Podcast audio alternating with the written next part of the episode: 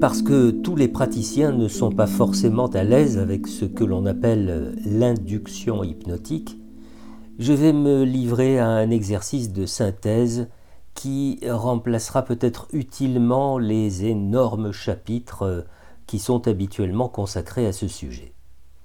Induire l'hypnose, c'est permettre à un patient de quitter le barreau de l'échelle correspondant à l'état de la veille réflexive. C'est l'inviter à laisser sa conscience se relâcher. Pour atteindre cet objectif, les praticiens ont de tout temps eu recours à une action sur les sens du patient. Voici donc un florilège de techniques euh, censées soutenir le praticien dans une phase qui pourtant ne requiert aucune stratégie, tant il est simple d'inviter un patient à entrer dans un autre état de conscience.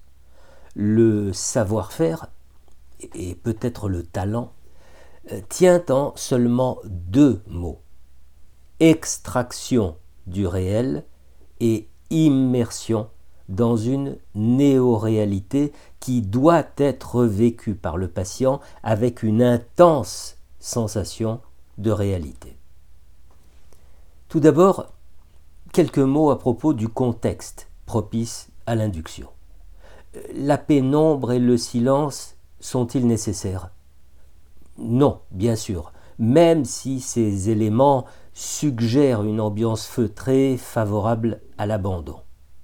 L'induction doit pouvoir être réalisée dans toutes les circonstances de la vie courante, y compris lorsque les voisins font des travaux bruyants dans l'appartement attenant au cabinet.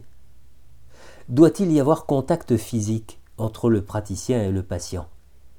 Absolument rien ne le rend indispensable, sauf peut-être à un moment bien précis de la séance si le praticien souhaite stimuler une lévitation du bras. Encore, encore que ce phénomène doive pouvoir être induit par la parole exclusivement.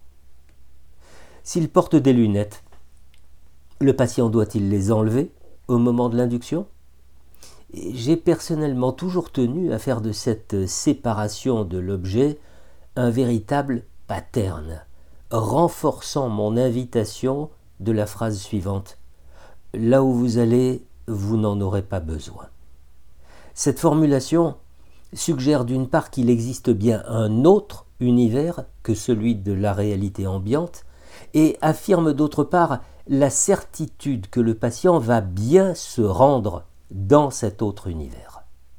Cet exemple vise à démontrer que tout peut devenir paterne et qu'à partir du moment où le pattern a été argumenté par le praticien et accepté par le patient, il devient une habitude familière et contenante, facilitant l'entrée en hypnose, raccourcissant à chaque séance le temps nécessaire à l'induction.